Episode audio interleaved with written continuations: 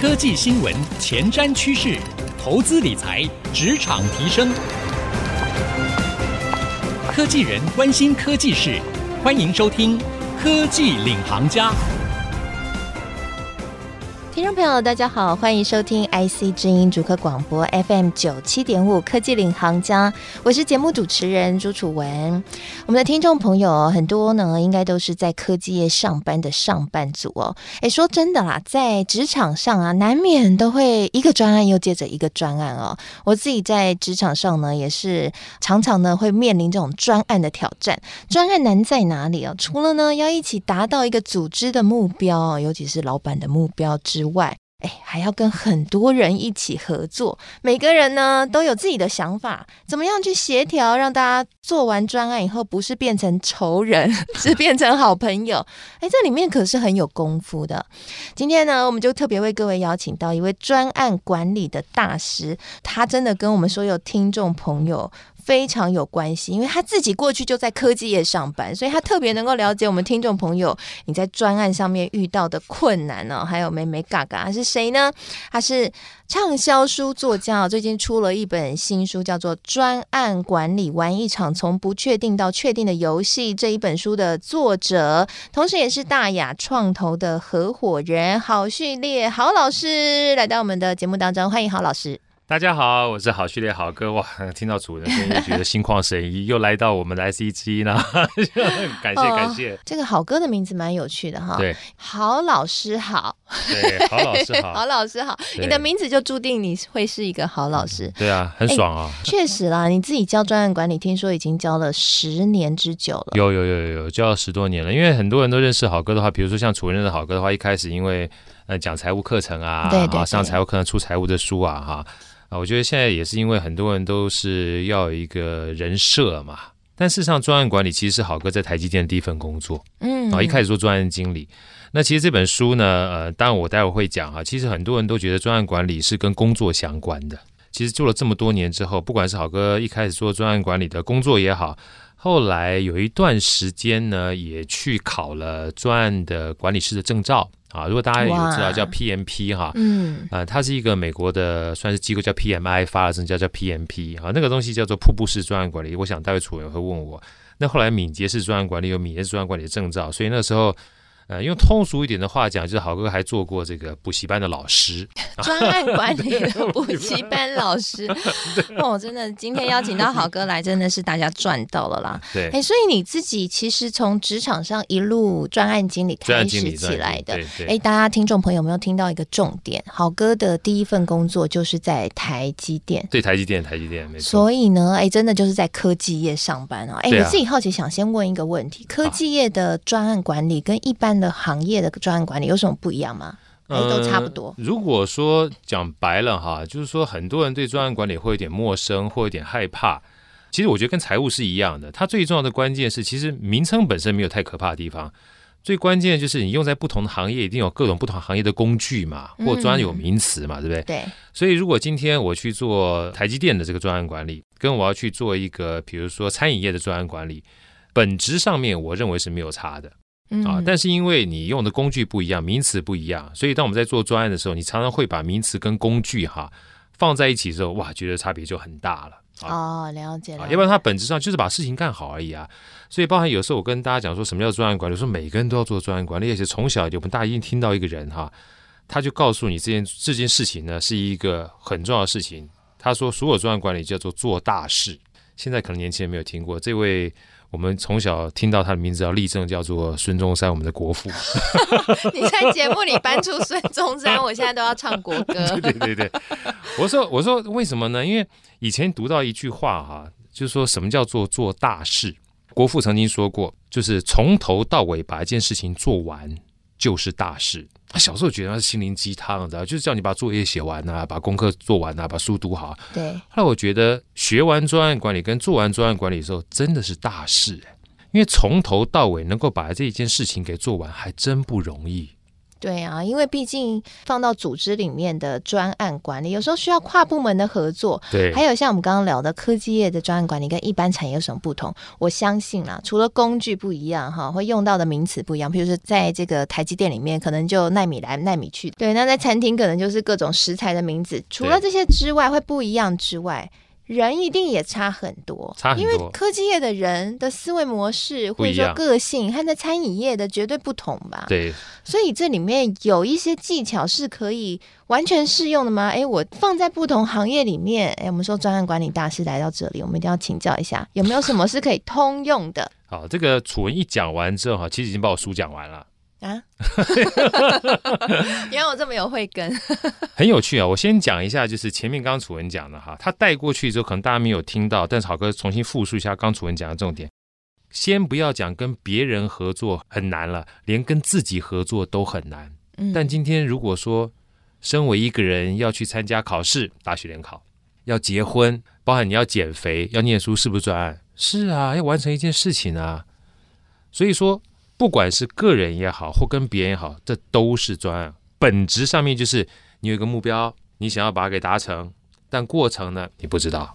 所以重点就在于怎么样把不确定变成确定，哎这很重要。而且呢，我想大师跟普通人的差别就在于，你们可以很有效率。我先说一下，好哥到底是一个多有效率的人。好了，他居然可以在短短半年内就出一本新书，在半年又出一本新书，而且呢，上一本书和这一本书是不同领域。上一本书呢是亲子理财书，这一本书是专案管理书。我自己也有出过书，我写一本书写了快两年。好哥呢？写书写的超快，而且还本本畅销，所以我想大师绝对有大师专案管理的厉害之处，就是怎么样有效率的把不确定变成确定。而且其实说真的啦，对，我们在达成目标哈，最痛苦的一件事情就是因为你面对的是未知嘛，对，没错。有的时候人很容易会懒惰，没错。好，再来就是很容易会感到怯懦，对，会想要放弃，会觉得我可能会做不到，好，然后就会想要放弃。那你怎么克服？所以说啊，我说为什么刚刚讲说楚文已经把我这本书里面很重要的关键都说出来，就是如果很多工具专有名词的话，你可能适用于这个产业，不见得适用另外一个产业。可是今天呢，专案管理啊，假设你是用所谓的传统式的专案管理，有 PMP，敏捷专案管理有所谓敏捷专案管理，你要学好多东西很累。所以在这本书里面，好哥就想做一点尝试啊，加上我已经上课上这么久了，我说其实如果是要把事情做好，它一定有些共通的事情。比如说，嗯，我在这书里面就特别针对这样的概念跟大家分享，你就是必须见人说人话，见鬼说鬼话啊！真的呀？对，其实讲白了就是要有好处。公司做任何的专案一定要好处，公司才会做，对不对？嗯。同样的，公司叫下面的人员去做事情的时候，完成这个专案，你不需要去考虑到所有人员不同的好处吗？肯定要考虑到，是，这就是为什么很多老板说：“哎呀，这个我奖金制度都已经发了，我奖金都设定，怎么有人就是不要这个好好努力工作呢？他不在乎奖金，你给他奖金有什么用？不是所有人都是用奖金驱动的。”嗯，哎，我认同，哎，是吧？有些人他可能需要成就感，没错，有些人需要友谊，对，他甚至需要幸福感，他要存在感，各种不同都一样。后来有人就说：“哎，好哥，那所以像专案经理不是太累了吗？”我说：“专案经理不累。”怎么能叫专案经理呢？哎，所以专案经理要搞得跟心理咨商师一样，你要先去猜透人性，他要什么？对，所以说在这里面也特别，我觉得刚楚文哈都帮好哥都铺好路了，我最喜欢跟楚文聊天了。什么样人适合做一个专案经理？所以以前我都不知道我老板这么厉害，他常常有三句口头禅挂在他嘴上，哪三句呢？第一个就是每次我就说，哎呀，这个要怎么做？哎，那个要怎么做？他说想那么多干嘛？不要那么唧唧歪，做就对了。嗯，这第一句话。第二个，我在台积电呢，好不容易基本上从一个年轻的工程师就有机会去立的一些算中大型专案，酷吧，对不对？你总要去表现自己一下。我每一次想要把这个所谓的发表会也好，会议哈，让我去做主持，然后去呃陈述一下说我相关专案功劳的时候，他看一下这个 agenda 哈，最常跟我讲的说你又爱出风头啊！哇，你老板好好犀利哦。你一天到晚喜欢出风头啊？改掉。嗯，第三句啊，我说，哎，这个老板，欸、老板会不会听到我们这一集专访？这个哈，我真的要把我这个感谢献给他，他现在已经在天上了。哦，OK，OK，啊，所以这个东西，我后来他有一段时间身体不好，我也常跟他聊天。我说妈，以前听到你讲话我就吐，后来发现你真的是我恩人，尤其是第三句，嗯、他说什么？我每次跟他讲说，哎，这我不会，尤其我工业工程毕业的，我很多东西电子学不懂啊，专有名词不懂啊。以前看了一大堆专有名词，在开会的时候常是天书，你知道？后来就扛破了啊，这我很巴雷啦，这我不懂啊。他不懂，搞懂啊，不会学会啊，不懂就搞懂，不会就学会啊，这么简单都不懂。就三件事情。哎，其实当老板也蛮开心的耶。大家学起来，如果科技的上班族你是老板的话，你看你用这三句话，你就可以启蒙出一个像现在如此杰出的好学好老师这样的员工，后来而且又方便又简单。后来后来年纪大一点之后啊，我发觉我把这三句口头禅也放在我书里面跟大家分享。其实它是三个非常重要的概念。第一件事情，不要想这么多，你要愿意去做，所以它的核心是愿意。任何东西，你只要不愿意的话，这件事跟你无关了。你要愿意去承担，要愿意去打杂，愿意去接受一些不同的挑战，这件事情才会跟你有关联。第二件事情更重要啊，不要出风头啊。其实它本质上面就是利他啊。嗯，懂懂，尤其在合作上面，其实这一件事情还蛮重要的，哦，超重要。我跟你讲，这个我我我在里面太多的故事要跟大家分享。以前有这么多机车，比如说今天我要邀请这个楚文来跟我合作，对不对？你不愿意，不愿意没关系，我把你所有的丰功伟业写出来之后，去给我们上面老板看，由老板去指派。老板指派呢，不仅指派，你还要跟你的老板说。所以你第一件事情最重要的关键，我让你被看见。其实只要人家说好哥，你怎么你你做个专案经理很累啊？你怎么你怎么有办法让他去升官加薪？我说升官加薪，很多专案经理说这不是我的权利，但是你至少有个最基本的权利，你不要争功诿过，你要让你的这些合作团员被看见。嗯，了解了解。好，刚刚呢，好序列好老师哦，跟我们分享了 这个专案管理的一个重点心法。我觉得不管是用在什么场合、什么时间、什么产业，应该都适用的，就是。做人比做事还重要哦。那刚刚他也分享了他的老师傅给他的三句箴言哦，听起来呢有点江湖味，但是哎，还其实还蛮实用的哦。那休息一下，广告回来，我们继续来请教一下郝老师。哎，最近很红的敏捷式管理，跟郝老师所学习的瀑布式管理到底差在哪里呢？还有没有什么撇步可以教我们？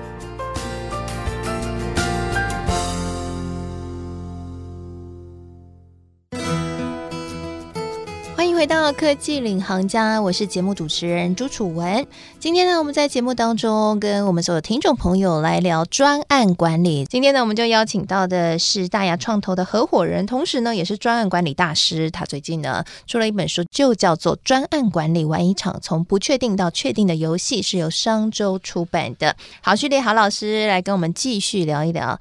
自己想要先在下半集节目先问郝哥一个问题：好，你有曾经专案管理？遇到很大很大的挑战，超乎你想象过吗？嗯，蛮多的啊。最大的一个挑战就是你做着做着，突然突然就被停掉了，对不对？这种东西不要讲其他人不和啊，干什么就就走就对了。钱不到位，你就找钱嘛，就是很多都是事情嘛啊。一件事情一件事情来，那最大的就是哎，做着做着专案做一做，突然就就就被停掉了。嗯，但停掉、啊、maybe 还会有下一个可以做啊。那是另外一个嘛。可是你针对这些所有专案的成员而言的话，他本来要做这件事情就不见了。哦，而且会有很大的失落感，对，会失落感，你还要去安慰他们，对不对？对，而且一个很重要的关键就是，在这个做的过程当中，如果再回到原建制单位的话，他也没有办法再无缝接轨，对不对？嗯、比如说原来是借调六个月的，突然三个月被停掉了，那有人基本上在帮他在做他原来要做的工作，那老板做好一些配置了，那这些配置临时都喊卡怎么办？真的是上班的钱也是不好赚啊。对，那其实也是一模一样哈。我就讲说，所以为什么这个副标题，其实我在很久以前我就自己写在笔记上面。我说专案管理其实没有这么复杂，不管各种不同的表格工具，它就是玩一场从不确定到确定的游戏。嗯，就跟我们平常在玩这个电动玩具是一模一样的，你都需要过关，但你怎么知道你玩几次才能够过关？但你目标就是过关，你也不知道今天过关还明天过关啊。所以其实。这句话我另外一个很重要的体会哈，他说甚至包含这个所谓不确定到确定，确定是目标嘛？对，我包含书里面都讲，就算这个目标确定哈，也是可以变的。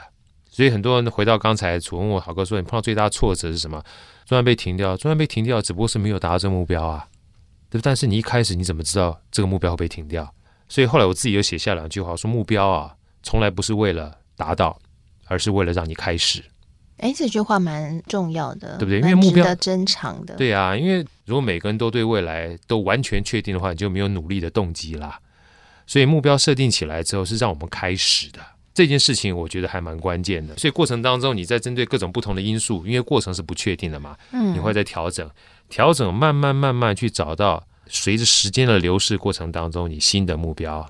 新的方向再往前走，是。其实我看好哥这本书里面有有一些金句哈，我觉得蛮值得珍藏的啊。是，包括刚刚好哥说的那一句，还有像之前我们前面谈到的，就是你要找到每个人的好处。你在书里面写说，成功专案来自于每一个相关人的好处，你都有顾及了。对，这句话我也很喜欢。对，还有一句我觉得蛮重要的，就是你说，与其在他人身上找问题的答案，不如建立一个解决问题的系统。是。所以我想问一下。啊，这个郝老师，好，系统怎么建？好，我讲一个东西，大家一定会很有感觉。大家看过韩剧叫《鱿鱼游戏》吗？有。我只想跟大家分享，大家去思考一下，《鱿鱼游戏》里面其实它就是一个游戏，可是很重要的关键是，它还让你有反悔的机会。好，在这里面很多人反悔之后出去之后，又决定回去玩那个游戏。但是，一旦你进去之后，它让你了解所有的游戏规则，所以这是你自己选择的。所以真正厉害的人呢，是建立这样的游戏规则，它可以让你知道说，你可以不玩，但是你要玩的话，你就要符合我的规则。所以公司文化本身也是这样子。再回到好哥刚刚讲的，不要在人身上找问题跟找答案，你有没有建构这样的一个游戏规则，让他知道说，我们游戏规则就是这样子的。举个例子，嗯、像我刚刚讲的，后来我老板每一次要做专案的时候，就跟我讲说，你在每一次专案 kick off meeting 的时候，kick off 我们就召开大会。要记得大会之前呢，去录制一段他们觉得这个专案它可以贡献什么样的，算是能力也好，或精力也好，然后在当场放给大家看，做个类似所谓的广告跟 trailer。我说搞那么复杂干嘛？对不对？我现在认真回想起来，之前我真的觉得好烦。后来我认真回想起来的时候，我觉得好有道理。第一个，他这样子在讲的过程当中，让他去思考，思考这个专案到底干嘛。知其然，知其所以然，不是被指派之后，他基本上稀里糊涂干，稀里糊涂离开。第二个，他知道自己的价值跟位置在这个专业里面是什么。第三个，更重要，他说出来之后就是他的承诺。通常 是吧？用这一招让他自己说出来，不是我叫你做，对对，是你自己说你要做。每一个人都想要做自己的主人，嗯、从来不喜欢被别人晒。是。然后当他说出来的时候，在我们所谓的召开大会里面，被所有的老板看到的时候。这一件事情就变成大家的共识了。当然，这个关键之外，还有另外一个很重要的关键，就是我在这个书里面最后一章，那时候我有一个很重要的专案，我说很有趣啊。专案常常说专案都是专案团队的事情，怎么是呢？其中就有个老板，那时候我们聊着聊着，他基本上在整个过程当中，包含大老板，包含专案成员的老板，还有包含专案成员，他基本上去做专案，他原来的工作帮他去做的人，全部变成专案成员。他两个概念，一个叫做专案的成员叫主攻，其他公司任何跟专案相关的都叫助攻，都有 performance，每一个人都有功劳的时候，嗯、这件事情慢慢当然磨合还有磨合的过程，他才会知道说缺我不可。是，所以其实专案管理某种程度来说就是一种领导，没错，就是领导。当一个领导人要顾及的面向非常的多，你要确认。你要带大家往哪里去？是，然后这条路径上，每一个人都要有一个共识，你要凝聚那个共识，让所有人都愿意往那个地方去，而且甚至你要创造一个氛围和环境，让大家觉得不是团队要我去，是我自己要去那个地方。尤其刚刚楚文讲最后一段话，是我这本书里面最想要呈现的一件事情。所有的专案要回到所谓这一个大专案系统里面的最重要的那个元素，就是人。如果每一个人都把事情想着说，这是我的事情，突然就往前走了。那回过头来，我想问哦，就是刚刚讲到的敏捷式管理这几年，随着美国戏股的这些大公司风风火火的都在执行，尤其现在是我们说软体时代，Facebook 啊、Google 啊，其实他们都是采取敏捷式管理嘛，哈，对，随时有 bug，随时就要更改。那我想好奇想问，因为你自己是学瀑布式管理法的，那你觉得这两个管理法有什么差别？还是说他们其实可以互相搭配？嗯。像以前我们讲瀑布式专案管理，先不要讲瀑布这几个字，瀑布化就已经很复杂了。我说瀑布式专案管理，好哥用四个字让你做个定论，就是最终可见，就是你有时候做做做做，最后你才看到结果是什么，对不对？比如说我们今天要盖一栋房子，我们最简单的案例，像以前我们要做装潢，像好哥以前做工业工程，我要画所谓的平面图，平面图就算画的很清晰，你也不知道说装潢完毕之后长什么样子啊。在过程当中还跟设计师一直做调整，一定要装潢完毕之后，慢慢雏形出来，你才看得到，这叫最终可见。心里总是怕怕的。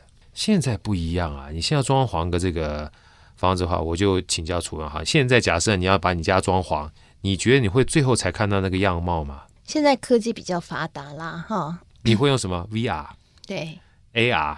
还有随时跑去监看，对，甚至坦白讲，你戴上了这个 AR、VR 眼镜之后，你立马就感受到你在里面走、嗯、过程当中可以随时从以前的模拟啊，就好个以前基本上叫做模拟啊，可能长得现在是虚拟，对，从模拟到虚拟的过程，你可以随时调整，这叫什么？最小可用，它是一个从最终可见到最小可用的过程。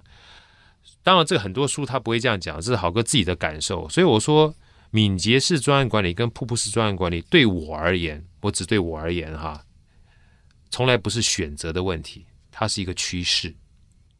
它一定，它一定会从最终可见变成最小可用。为什么？因为所有的专案一定都有所谓的用户，我希望越快知道结果越好，我才可以做调整，对不对？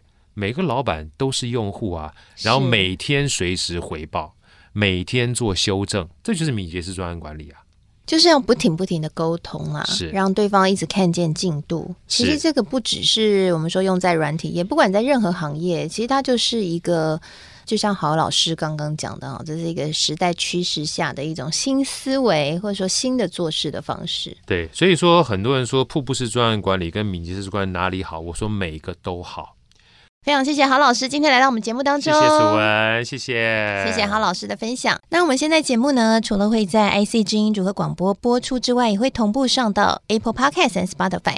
邀请您，如果喜欢我们的节目的话，可以上到这两个平台，搜寻“科技领航家”，就可以随时收听我们的节目喽。